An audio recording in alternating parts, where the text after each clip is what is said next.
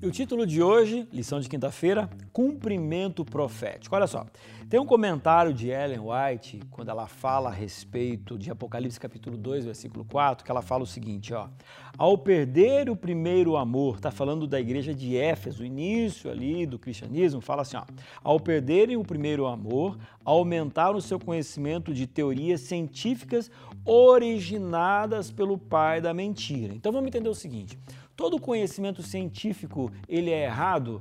Não.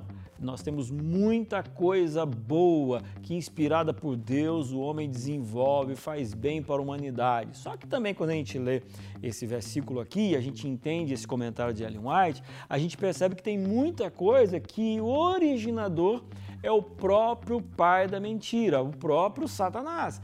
Então, assim, olha, a gente precisa ficar muito ligado o que é o certo e o que é o errado. Lembra que a gente falou ontem sobre Daniel, exposto a muitos pensamentos, coisas bonitas, mas que não estavam corretas? Então, a gente precisa olhar para a história e perceber exatamente quais foram esses entendimentos ditos científicos que tiraram inclusive as pessoas do prumo de Deus da reta de Deus, do caminho de Deus, do trilho de Deus. Agora, se eu pudesse colocar um título para a lição de hoje, eu colocaria, sabe qual? Eu falaria o seguinte: pequenos desvios. Sabe por quê? Todo pequeno desvio, no final ou no caminho, se transforma num grande desvio. Por que eu estou falando isso? Pelo seguinte: quando tem alguma explicação científica que não está baseado na Bíblia e outras pessoas com outras cosmovisões, elas falam a respeito disso, eu preciso respeitar. Qual que é o problema?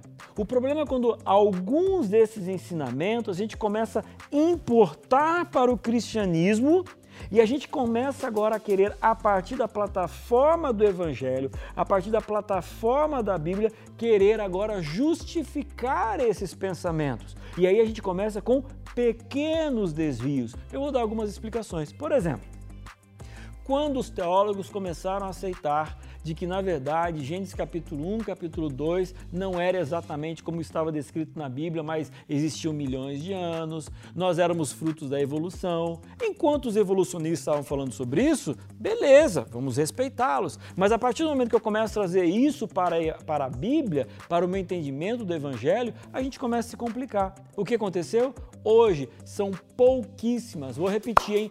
Pouquíssimas as denominações que acreditam em Gênesis capítulo 1, capítulo 2. E aí a gente olha e percebe que no dia a dia várias dessas filosofias, elas começam a vir para dentro da igreja.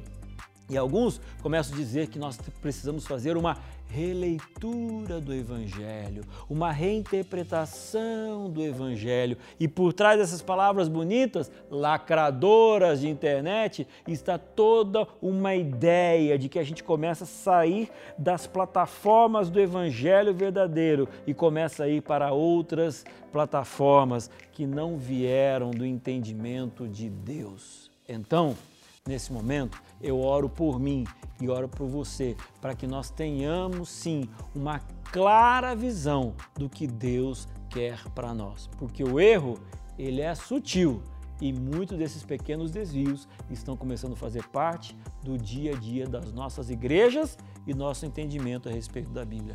Olho aberto e que Deus nos abençoe.